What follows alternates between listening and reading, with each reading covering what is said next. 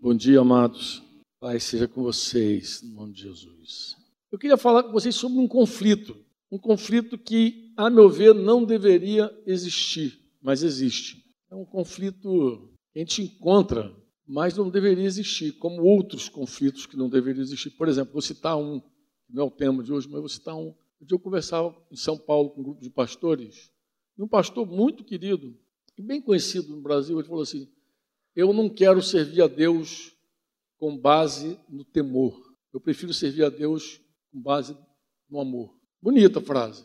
Eu chamei no cantinho depois falei, querido, mas qual é o problema do temor e do amor? Eles não conjugam? Se você tem vários mandamentos e ensinos na Bíblia para temer o Senhor, Jesus mesmo chamou os discípulos, a quem vocês devem temer?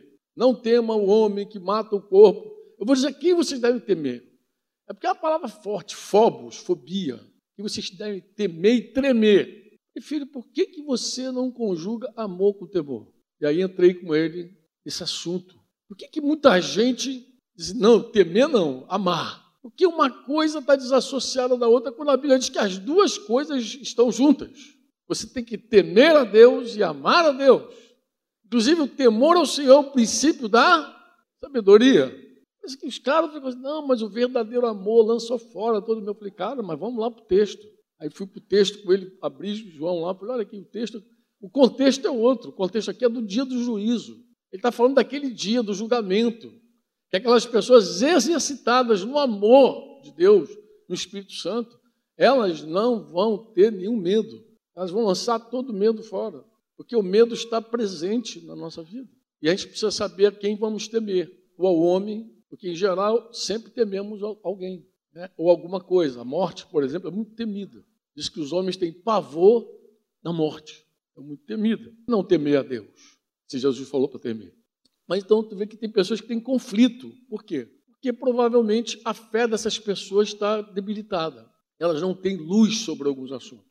Eu queria colocar um conflito para vocês aqui na pauta. Talvez eu não termine meu assunto, mas no TM a gente descasca até o final. O conflito entre a fé e a obediência. Como eu tenho encontrado pessoas conflitadas com a fé e obediência. Parece que é assim, ou eu creio ou eu obedeço. Não posso fazer as duas coisas. Quando a gente fala de obediência, parece que alguém está dizendo que. Parece que a pessoa interpreta quem está empurrando ela para a lei. Ou seja, obediência está associada à lei, fé está associada à graça. E nós que fomos salvos pela graça de Deus, mediante essa fé, não tem que obedecer nada. Obedecer o quê? Obediência é, é legalismo, é lei. Eu falei aqui a semana passada sobre uma palavra que estava em desuso entre nós, santidade. Lembram disso? Quem é que estava aqui domingo passado? A galera aí. Né? Espero que você possa ouvir de novo, refletir, compartilhar. Mas essa coisa da obediência soa, soa igual santidade. Mas quando a gente fala assim, obedecer, obediência, a pessoa ela associa imediatamente a lei. Legalismo, pesado. Não, tem que obedecer, tem que crer. Eu fui salvo pela fé, pela graça. Estou noutra. E eu até acho que nos dias dos apóstolos também havia esse conflito. Você vê Paulo tentando explicar isso. Tiago, Tiago é pesado, né? forte. Tiago, dizem os estudiosos aí que o livro, a carta de Tiago quase que não entrou no, no cano aí, no, na Bíblia, no, a gente chama de de Bíblia, né, esse conjunto de livros, quase que o Tiago ficou fora, porque Tiago é denso. Tiago fala, inclusive, que se alguém tem fé e não demonstra as obras dessa fé, essa fé é uma fé. Tiago diz que esse discurso todo de fé sem obra não vale. No que o Simar falou da, desse momento de tribulação, angústia, no qual eles têm vivido, passado. A gente conhece a família já de muitos anos, muitos anos que a gente conhece. Mamara, os filhos, agora netaiada toda chegando. Mas há uma coisa importante dizer: a luta desses irmãos, Elcimar até falou de guardar a fé. Guardar a fé não é um discurso. Porque se Elcimar dissesse aqui, não, estamos guardando a fé, e eu olhasse para a vida de Elcimar e Mara, e Mara e Elcimar, se vocês se aproximarem dele, desses irmãos, vocês vão ver que eles estão melhores. Toda essa tribulação não fez mal, fez bem, né, Mara? Concorda? Inclusive Mara, Mara está bem melhor, Mara conheço essa família de muitos anos. Mara sabe. Mara sabe. Aqui é a Cisaninha que sabe, mas lá é a Mara que sabe, né, Curitiba. É o nosso meme predileto, é a Mara, sabe? Tudo, tudo que eu falo das antigas, eu puxo para Mara, porque Mara conhece as músicas, Mara que lembra, Mara estava lá. Eu sei que aqui Zaninha é o meme de vocês aqui, Zaninha. Claudinho fica zoando Zaninha aí. Mas a Mara. Assim, se ele fala assim, eu, nós temos guardado a fé, mas se a, a vida deles é uma vida desobediente, pergunta fatal seria: mas que fé é essa que eles estão guardando? É fé em quem? Eu queria te fazer algumas perguntas. Você que lê a Bíblia, você que diz que é cristão. O povo no deserto, aquele povo que foi rejeitado, que Deus falou que não ia entrar na terra prometida, que ia morrer até o último. Esse povo que morreu até o último. Esse povo não entrou na terra por incredulidade, como a Escritura declara algumas vezes, ou por desobediência. Em geral, eu vejo muitos irmãos falando que eles foram incrédulos, não creem em Deus, não creem em Deus. Tem muitos textos que falam que eles foram incrédulos mesmo. Mas também a Bíblia fala que eles não entraram por desobediência. Hebreus 11, 8 diz isso. Desculpa, Hebreus 3, 18 diz isso. E contra quem jurou que não entrariam no seu descanso, ele faz essa pergunta. Né? Na verdade, é uma pergunta, estou entonando errado. E contra quem jurou que não entrariam no seu descanso? Senão contra os que foram desobedientes. A história do povo de Israel é uma história de incredulidade. Você fica assim, meu Deus, mas Deus fez tanta coisa, como aquele povo não cria? Mas é uma história de desobediência também.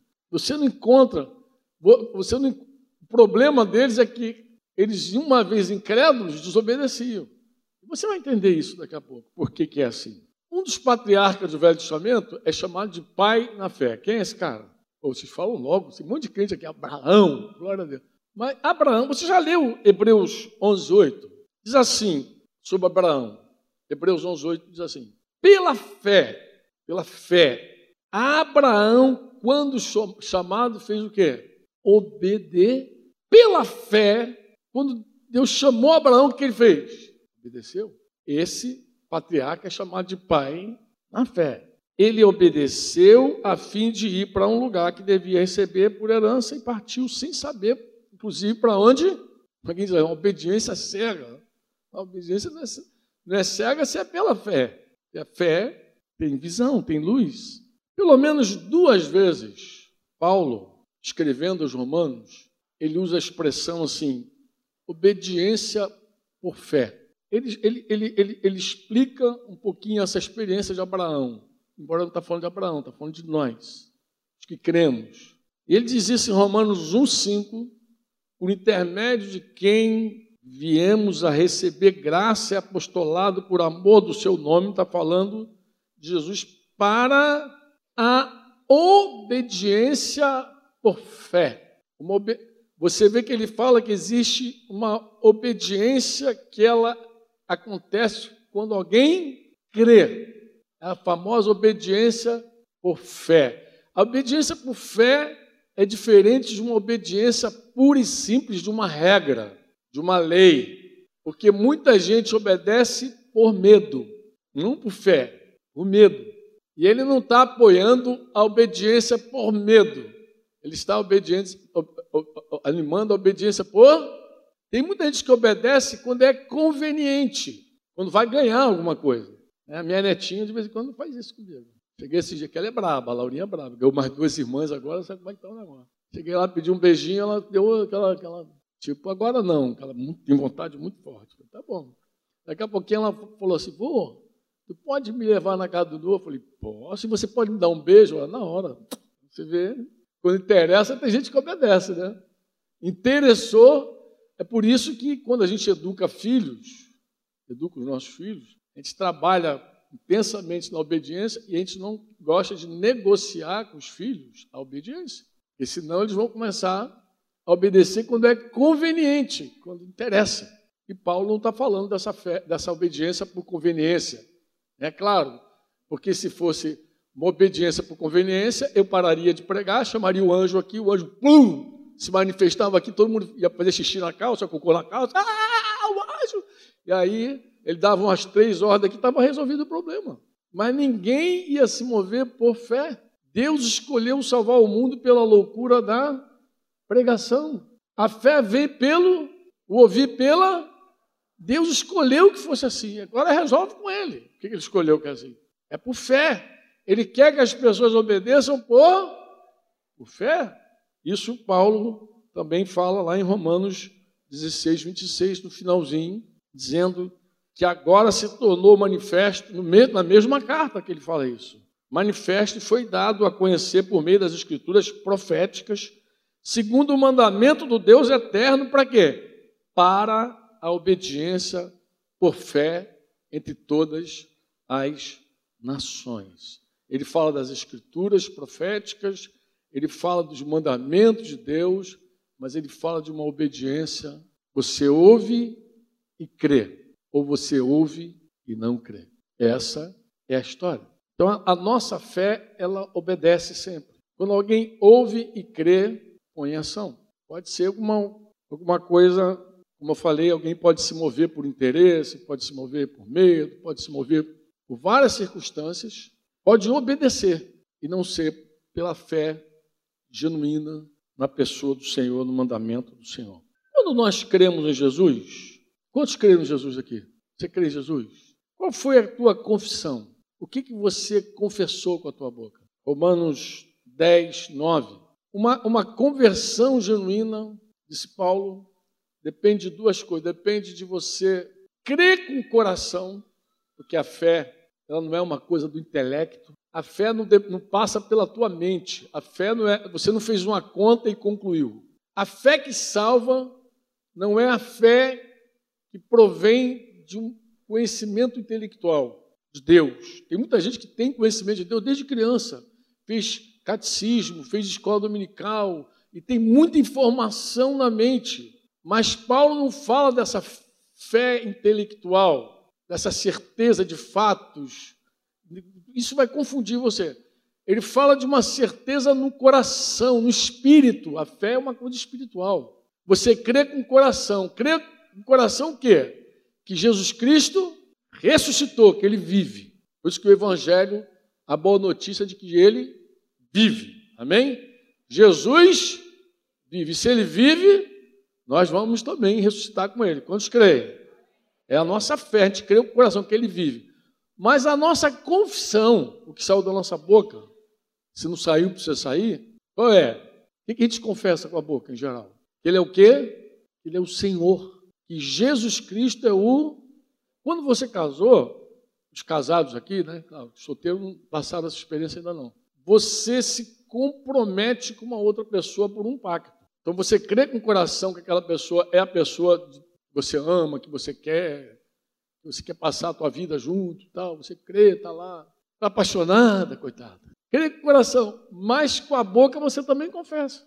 Alguém vai perguntar, alguém vai perguntar, um juiz perguntar, um pastor, um padre, alguém perguntar, você recebe esse homem, fulano de tal, como teu legítimo esposo? Você se compromete, aí você vai assumindo o teu pacto com a tua boca. Tu vai confessando o que você crê.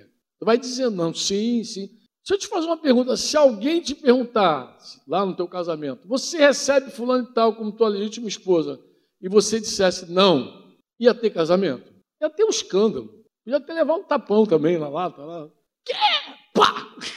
Mas casamento não ia ter. Porque para casar, você tinha que confessar.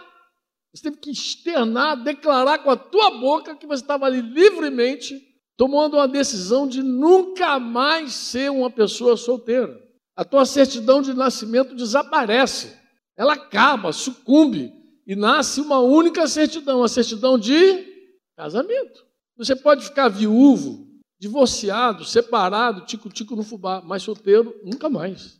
Acabou a tua vida de solteiro. Você já era. Você não tem mais tua certidão de nascimento. Acabou. Ah, verbou o divórcio. Tá bom, mas você é solteiro não é. Porque você confessou naquele dia. Aconteceu algo naquele dia. Você comprometeu a tua vontade com outra pessoa. Puf, e quando nós nos unimos a Cristo, não foi diferente. A gente, com o coração, a gente creu que ele estava vivo, que ele era realmente quem ele é.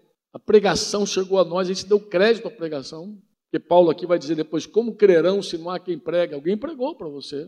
Alguém te anunciou, alguém testemunhou, alguém, te, alguém falou muitas vezes contigo. E um dia você disse: Eu creio. Você recebeu ele como teu Senhor. Eu te confesso que, no meu caso, eu, eu recebi Jesus primeiro como meu Salvador. Porque naqueles anos, os irmãos não falavam do senhorio de Jesus com clareza que se fala hoje. Então Jesus entrou na minha vida assim como meu Salvador. Estava ali para me salvar. Isso não foi legal, não. Porque, porque a minha fé ficou torta. Então Jesus era uma pessoa para mim que estava ali para me servir, como minha mãe me serviu a vida inteira, como minha tia. Como...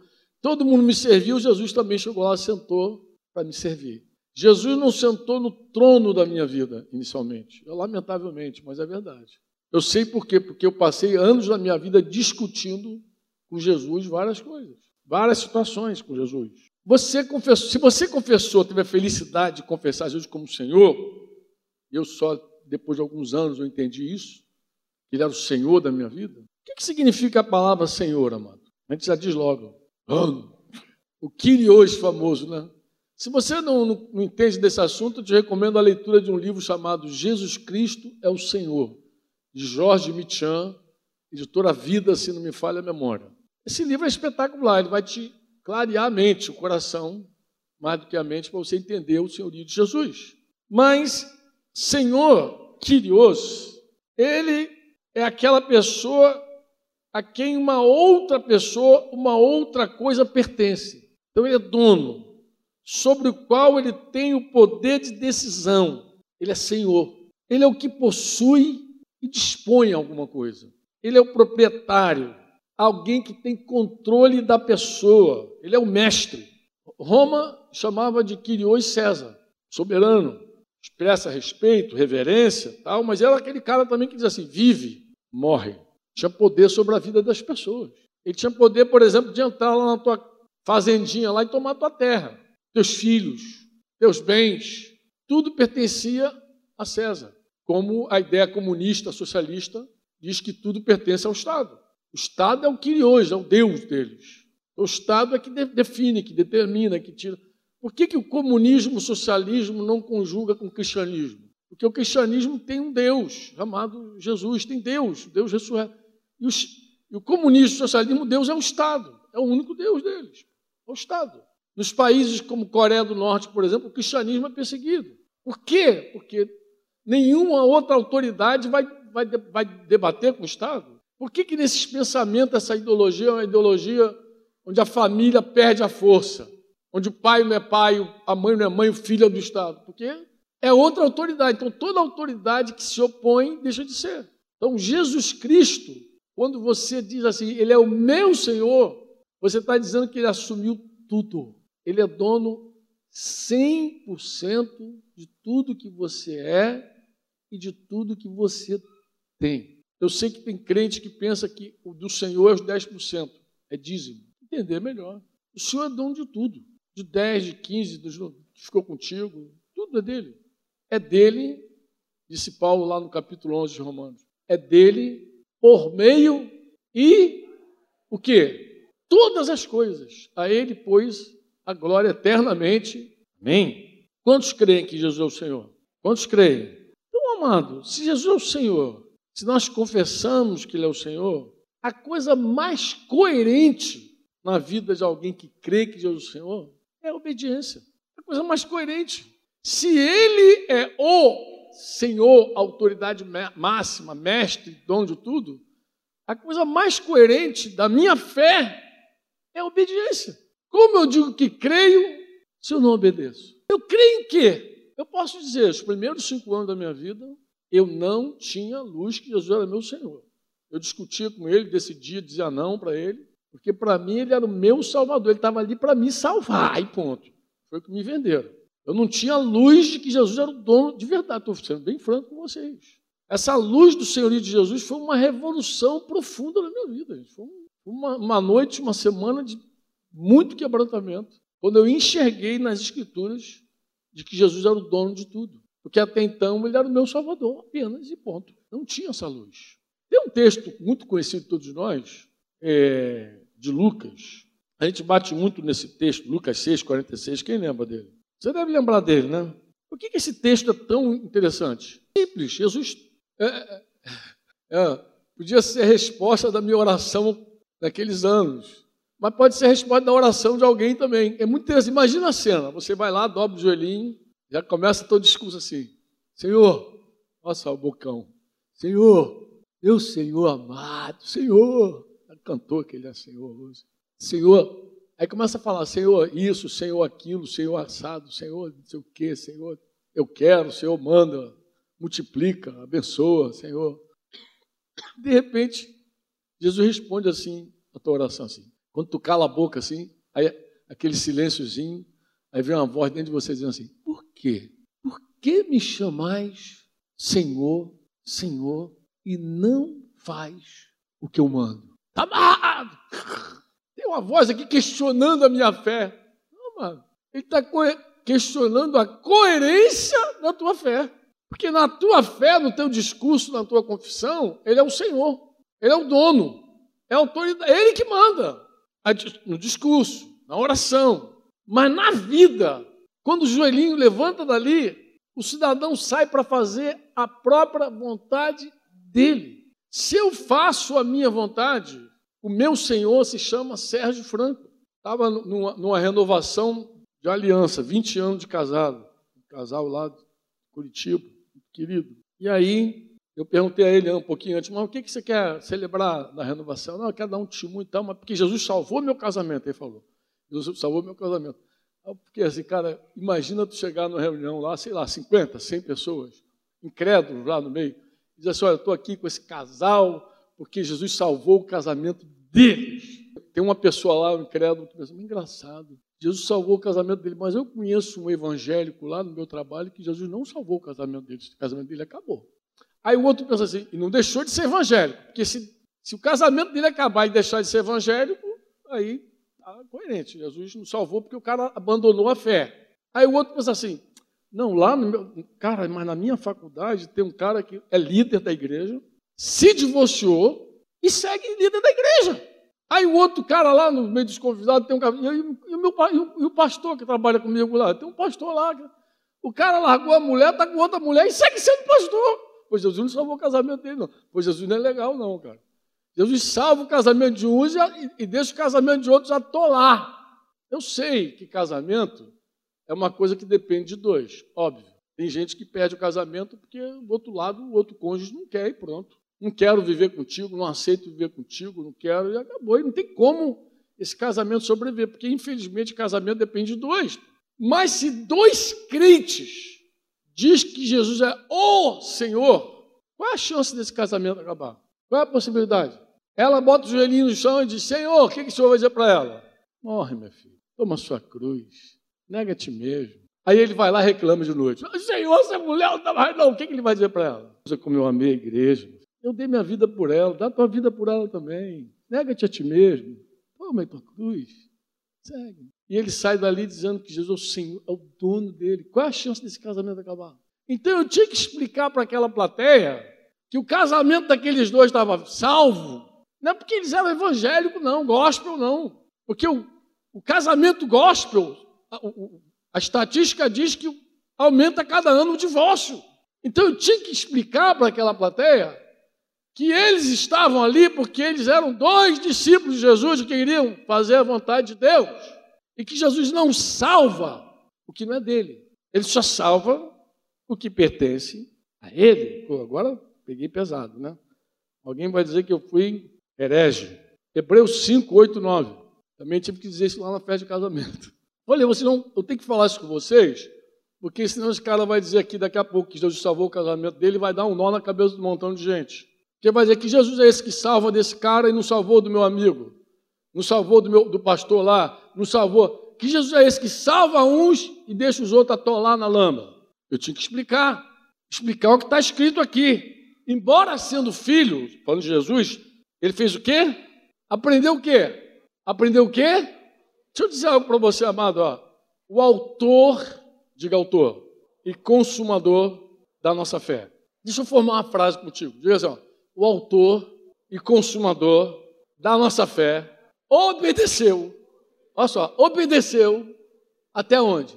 Até a morte. Morte.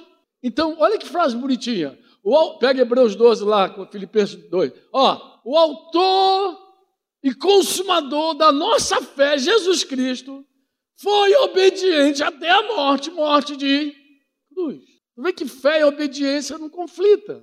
o próprio autor da fé e consumador da fé obedeceu. E aqui Hebreus diz assim: olha o que ele diz. Embora sendo filho, aprendeu o quê? Aprendeu o quê? Como é que ele aprendeu a obediência? Pelas coisas que, e tendo sido aperfeiçoado, ele, ele tornou-se o quê? Agora autor de, não só da fé, ele é autor da, ele é autor da, mas quem que ele salva? A salvação eterna. Todos os que lhe obedecem. Tinha uma represa bem atrás, assim, onde eu estava fazendo a cerimônia. Falei, imagina que uma criança sai dali correndo, direção à represa, e o pai grita: Meu filho, Joãozinho! Joãozinho olha para trás, assim, faz aquela cara de tô nem aí, e segue correndo. E ele grita de novo: Joãozinho, meu filho! E o Joãozinho olha para a cara dele e segue correndo. Qual a chance daquele pai salvar aquele filho? Quem é que salva rebelde? Quem é que salva rebelde, amados? Como é que vai salvar um casamento rebelde? E cada um faz o que quer. Não tem coerência. A fé que a gente tem é no Cristo, Senhor, dono de tudo. Se a minha fé, se a tua fé, se a nossa fé não está ajustada, a gente tem que corrigir ela. Prega-se o evangelho de novo. Que quantas vezes no discipulado a gente tem que voltar para pregar o evangelho? Está discipulando o sujeito. A pouquinho tu aponta claramente a vontade de Deus. E o sujeito não quer fazer a vontade de Deus. Tu tem que fazer o quê, amado? Para, tu, tu não discipula. Olha, amado, deixa eu explicar para você. Não se malha em ferro frio. Você não vai dar forma a uma pessoa que não tem fogo, que não tem vida. Se Jesus não é o Senhor, tu vai discipular quem? Para tudo que está ensinando. Volta a pregar de novo, filho, eu vou pregar de novo o evangelho para você. Por quê? Porque você não entendeu quem é Jesus. Como é que eu vou te ensinar a obedecer alguém que não é o teu Kyrios, teu Senhor? Como eu vou animar a tua fé se a tua fé está torta, está errada? Como é que eu posso animar a fé de alguém torto? Jesus, irmãos, não veio melhorar o eu de ninguém. Jesus não é coach. Jesus nunca vai sentar contigo e melhorar teu ego. O teu ego está tá, tá em baixa estima. Deixa eu dar uma moral para você. Não vai fazer isso. Jesus não é coach. Jesus não é psicólogo. Jesus é o Senhor. Ele é o dono, ele é a autoridade máxima. Ele é o, ele é o tu senta com Jesus, ele não vai melhorar teu ego, ele vai crucificar teu ego. Qual a diferença? Ele vai falar, meu filhinho, vai deixa eu ajudar a prender essa mãozinha que está solta aqui. A vida cristã se resume numa frase de Paulo: Eu não vivo mais. Cristo vive em mim. A vida cristã começa com morte. Se você não vive, você morreu. Estou crucificado com Cristo. A gente canta isso direto. Eu não faço mais minha vontade. É isso que o cristão normal vive. Um cristão normal que crê que Jesus é o Senhor, ele crê que a vontade dele está, a vontade dele está crucificada. Para viver a vontade de quem? Jesus. Se tem alguém vivendo sua própria vontade, você não está crendo em Jesus. Você está crendo em você, no teu taco. Jesus não vai animar ninguém a fazer sua própria vontade, porque a vontade do homem é ruim, é pífia. A vontade do homem é morte. Diz que se nós fazemos a, nossa vontade da nossa carne, a gente caminha para a morte. Mas se a gente mortificar a carne e fizer andar no espírito, a gente caminha para a vida. Assim é. Não é diferente, irmão. Não me entende? E amém agora, esse amém agora ficou ruim. O negócio ficou muito esquisito agora. Jesus não é. Eu estava explicando para os irmãos, porque esse negócio de funciona, não funciona, funcionou com fulano, funcionou, parece que Jesus é um remédio. Deu, pra, deu o remedinho lá, funcionou. Não, vou te dar outro então. Jesus não é remédio. Quando funciona para um, não funciona para outro, irmão. É simples, eu vou te explicar. É porque onde funciona? Funciona para quem crê que Jesus é o Senhor e vive para obedecê-lo. Onde não funciona? Não funciona naquela pessoa que quer fazer sua própria vontade ainda. Nada funciona. Jesus não é paliativo. Você diz amém ou não? Ele nem é uma causa para ser defendida, Jesus. A causa para ser defendida, nada, mano é nem um, um projeto para ser incrementado. Jesus é Deus, Ele é o Senhor. Ele tem que ser amado e adorado e obedecido. Amém? Um dia, amado, um dia, todo joelho se dobrará e toda língua confessará que Jesus Cristo é o Senhor para a glória de Deus Pai. Ninguém vai escapar. Ninguém. O cara que te afronta hoje na tua faculdade, ninguém. Um dia, pode ficar tranquilo.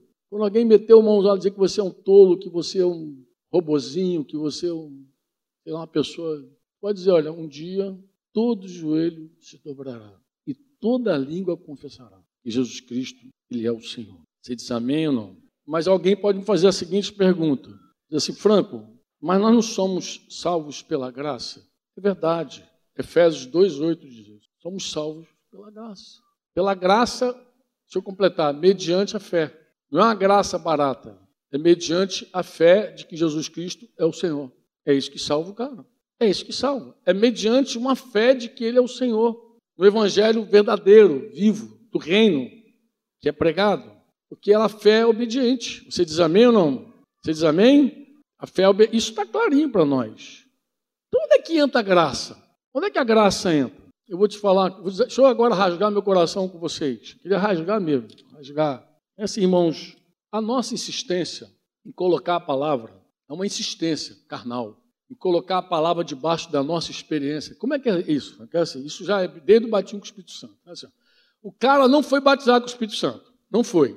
Aí diz assim, não, isso aí não é assim não. Ele nega o batismo com o Espírito Santo e, abre teologia, abre texto, ensina, vai para a melodia, discute, debate, ensina. Oh, não tem, ah, isso era do passado. Por que, que ele diz isso? Porque ele não provou. Aí ele não provou, não existe.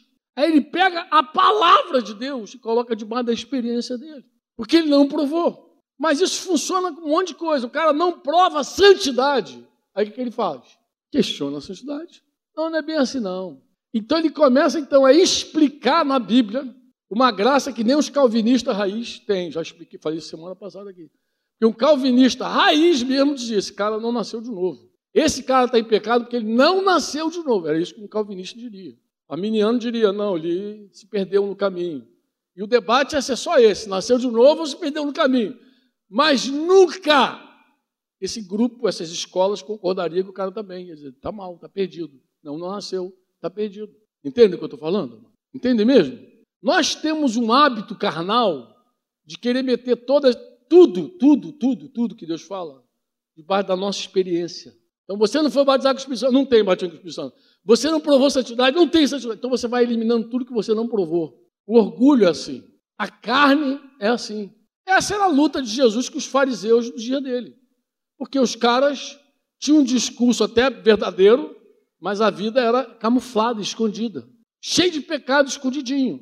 Eu não imagino quantos não abraçaria uma doutrina que diria que ele poderia viver em pecado e bem com Deus. Embora Isaías foi enfático, né? Teus pecados é que faz separação. Não tem como viver uma vida é cheia de pecado e bem com Deus. Não tem como. Tem que provar realmente santidade. Mas a gente tenta colocar a palavra de Deus debaixo da nossa experiência por orgulho. Nós somos orgulhosos. Voluntariamente, irmão. Voluntariamente a gente não se abaixa nunca. Ah, eu gosto de me humilhar. Não é verdade. Ninguém gosta de se humilhar. Por quê? Porque por natureza a nossa carne ela é orgulhosa. O cara pensa assim: se eu não provei, essa mensagem não é verdadeira. Que eu não consegui viver esse negócio que o cara está falando. Então esse negócio é fake, é falso. Está errada essa pregação. Isso acontece comigo. Qualquer um. Eu sou tentado também em algum momento dizer assim: esse negócio. Se eu estou provando derrota, será que é isso mesmo? A minha derrota não muda a palavra. A minha derrota não muda. Deixa eu dizer uma coisa para você: ó. Deus dá graça para a gente viver a vontade dele. Você crê nisso? É, crê nisso ou não? Mas deixa eu dizer, mas ele não muda uma vírgula do que ele falou. Ele não muda um tio. Então, se eu provei derrota, o problema está em mim, pô. não está na palavra. A palavra segue sendo a palavra. Só que para eu dizer que a palavra está certa, eu tenho que dizer que eu estou errado que eu estou em pecado, que eu pequei, que eu pisei. Então, para não ficar me humilhando sempre, o que, que eu faço? Eu mudo a palavra. Eu começo a colocar a palavra debaixo da minha experiência. E deixo a palavra debaixo da minha experiência. E não vivo a palavra como ela é. E nem quero buscar a palavra como ela é. Se eu não consigo viver, a mensagem está errada. Se eu não consigo ser santo, a santidade não deve ser bem assim. Isso ocorre desde o batismo com o Espírito Santo, como eu falei, e vai por aí afora. E outras doutrinas a gente distorce, torce, porque a gente não alcança viver a vontade de Deus com relação a ser homem, mulher, marido, esposa, filho, pai, mãe, patrão, empregado, Por isso não consegue viver, a gente questiona a doutrina. Tudo seria mais simples se nós não tentássemos mudar a palavra de Deus. Aqui começa, olha só, não muda o que está escrito. Não muda. Está escrito, é a palavra de Deus, é a vontade de Deus. A doutrina de Jesus, Jesus falou, não muda. Não coloca nunca ela debaixo da experiência, nem minha, nem tua, nem de ninguém. Nós só precisamos de uma coisa, qual é? Nos humilhar. Diz, se o meu povo, que se chama pelo meu nome, começa assim, assim que começa tudo, se humilhar. O sermão da montanha começa assim, ó, bem-aventurados os humildes, os pobres de espírito, porque deles é o reino dos céus. O primeiro degrau de, da nossa jornada é humildade, é humilhação, é quebrantamento, não tem jeito. Nós vamos aceitar a palavra do jeito que ela é. Quantos dizem amém? E o que, a gente faz? Se a palavra diz isso, eu não consigo viver. Vamos humildemente rogar o que a Deus. O que, a gente vai pedir? Dá-me mais graça, Senhor. Dá-me mais graça. Elas vão cantar, as meninas estão aí juntas. Hoje ela vai cantar. Uma vai fazer soprano, outra vai fazer contralto, vai sair. Irmãos, tão somente nós devemos nos humilhar e dizer: Eu não vivo, não estou conseguindo, eu preciso da tua graça. Porque tu não vai mudar a tua palavra de jeito nenhum, tu não vai mudar um tio, uma vírgula, tu não vai mudar nunca a tua palavra, porque a palavra de Deus é santa. Deus mesmo se colocou debaixo da palavra dele. Oh, imagina, é o verbo, ele não muda. O céu passa, a terra passa, mas a minha palavra não passará, diz o Senhor. Não há como mudar a palavra, não há como distorcer, dissimular, colocá-la debaixo da experiência. A palavra é a palavra, ela está sobre tudo e todos. Nós é que precisamos descer, amado. Nós é que precisamos nos humilhar. Escreve isso na tua Bíblia, em algum lugar do teu coração, diz assim: ó, Deus dá graça aos humildes, mas não muda uma vírgula da sua palavra. Deus não muda. Deus mantém. Se alguém tem que mudar, não é Deus nem a palavra dele, somos nós. Se alguém tem que se converter, somos nós. Deus não vai se converter a nós. Deus não vai se amoldar a nós. Deus não vai negociar nada para nos ter. Ele já fez tudo.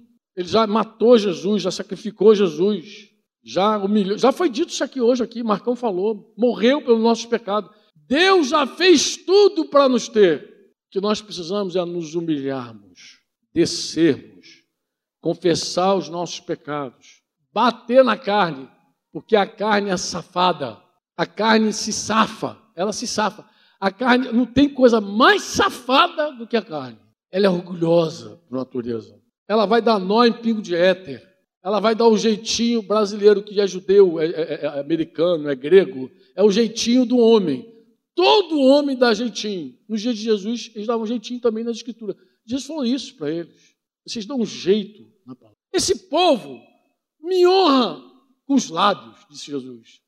Mas o seu coração está longe de mim. Em vão me adoram. Por que, que em vão me adoram, Senhor? Porque eles ensinam doutrinas que são meramente humanas. Eles dão um jeito em tudo. Eles dão um jeito.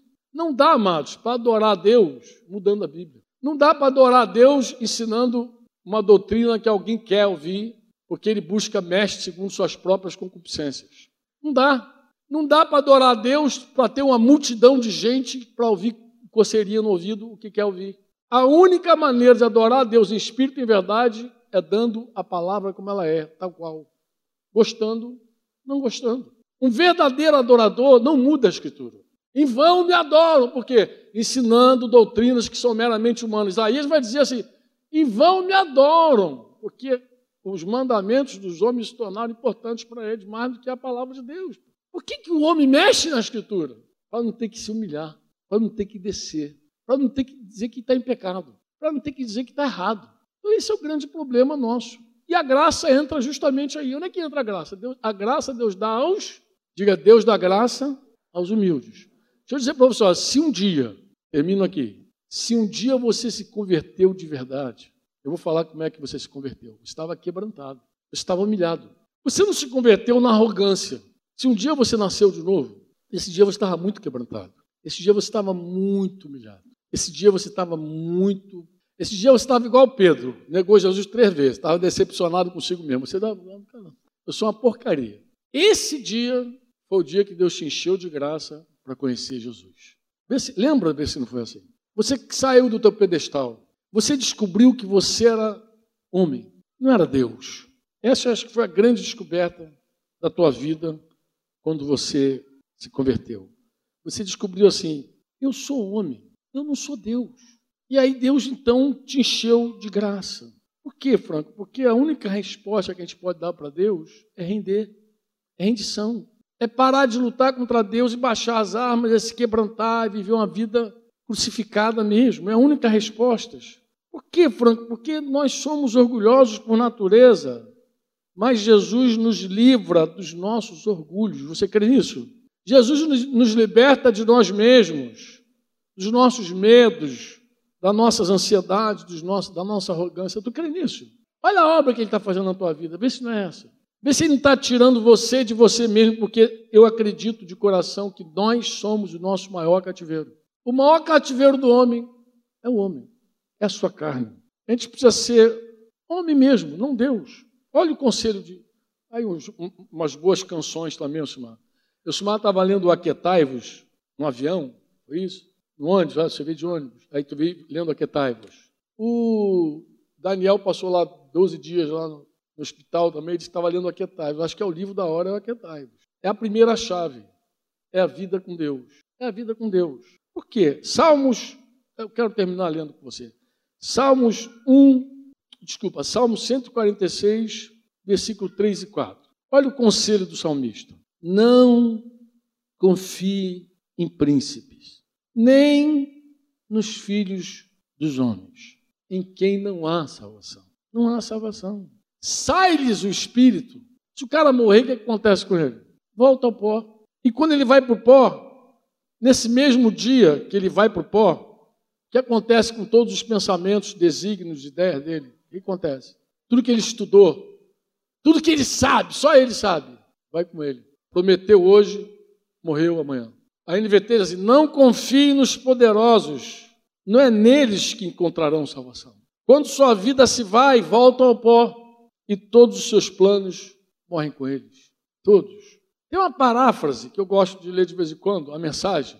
Não é uma versão, não é uma tradução da Bíblia assim, fiel, mas é, às vezes é um texto que solta você assim, para você compreender melhor o sentido. Ele diz assim: não confie sua vida nas mãos de especialistas. Não confie sua vida nas mãos de especialistas que não sabem nada da vida, nada da vida de salvação. Os homens não preenchem esse requisito. Quando eles morrem, seus projetos morrem com eles. Acabou. Em vez disso, busque ajuda no Deus de Jacó. É isso que o salmista vai dizer, vai dar esse conselho. Vai dar esse conselho. Ele, vai, ele, ele também diz lá, Modesto deve gostar desse texto, Salmo 90, 10. Os dias da nossa vida sobem a 70 anos.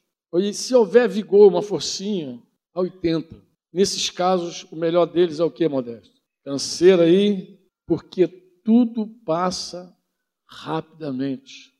Nós voamos. O Simar falou aqui da família dele, dos netos, nós voamos. Outro dia não tinha neto. Outro dia os filhos estavam cantando. Eu vi as crianças cantando aqui, as crianças, para nós sempre é criança. Não. Eu, fui, eu remeti lá para aquele salãozinho lá, um evento de música que estava fazendo. Eu falei, cara, eu já vi aquela turma, lembrei do Quinho, já tinha visto essa careca lá fora. Lembrei dessa galera. Eles cantando, eu falei, cara, eu já vi essa galerinha cantando no outro tempo. Desafinadinhos, coitado. Ah, o tempo passou, são casados, são pais, nós avós. Quem permanece é o Deus de Jacó. Eu quero te fazer um, uma pergunta direta e franca. Tem alguém hoje aqui que entrou nesse lugar, compreendeu de fato a mensagem? Fala, Franco, eu entendi. Jesus é o dono da minha e eu quero render tudo a Ele. Eu quero viver bem assim aqui. Estou perguntando. Tem alguém que tem, amado? Posso orar por você? Vem cá. Vem. Estou sendo direto. Glória a Deus. vamos orar por esse rapaz aí. Vou botar um vovô garoto para orar por você aqui também. Tem mais alguém que esse cara, eu entendi, cara, é disso que eu preciso. Eu preciso render minha vida completamente nas mãos do Senhor. Se tu, você vem, pode vir aqui, mano. E às vezes é uma coisa tão. Eu falei aqui que eu fiquei cinco anos gravitando, gravitando, literalmente gravitei, no meio religioso. Mas eu não tinha uma vida rendida. Render, é rendição é uma palavra militar. Vamos louvar o Senhor por esses amados aqui. Você que tem mais gente? Fica na liberdade. Ó, rendição é uma palavra militar. Rendição não é armistício, não é um acordo de paz. Rendição não é um acordo de é um armistício. Vou fazer um acordo contigo. Rendição não é acordo. Amor. Rendição, só um lado dita o que é, não é um acordo bilateral. Rendição não é, não é aquele armistício que você diz assim: ó, eu, eu vou entrar nesse negócio, mas também exijo isso. Você não exige nada. Rendição não tem exigência. Rendição, amado, é uma entrega absoluta, plena. Diz assim, ó, eu não luto mais, eu me entrego, eu Glória me rendo. Isso é rendição. Amém, Senhor. Rendição é assim, rendição é eu não luto mais. O dono de tudo que eu sou, tudo que eu tenho, se chama Jesus Cristo. Hoje eu faço um pacto com Ele, uma entrega. Olha, esse lugar aqui na frente podia ser um lugar de armas depostas. Coloca as tuas armas aí e diz assim: Senhor, eu não luto mais contra ti. A partir de hoje, tu é o general desse exército. Tu vai mandar, eu vou só obedecer. A partir de hoje, não vou te apresentar planos. Eu, eu vou me achegar a ti para receber ordens. Vou receber as tuas ordens. Tem mais alguém? Pode vir aqui. O Espírito do Senhor está nesse lugar. O Espírito do Senhor está aqui, irmão. Não tem que fazer força. O Espírito Santo está entre nós. Você diz amém ou não? Você não precisa fazer força, porque onde está o Espírito, aí há liberdade. Não é por força e nem por argumento, mas é pelo meu Espírito, diz o Senhor. O Espírito Santo, ele quer te tomar, te envolver, quer te fortalecer. Se ouvir a voz de Deus, diz o profeta, não endureça o vosso coração ouviu? Deus falou contigo? Não endurece teu coração. Deixa o teu coração se quebrantar.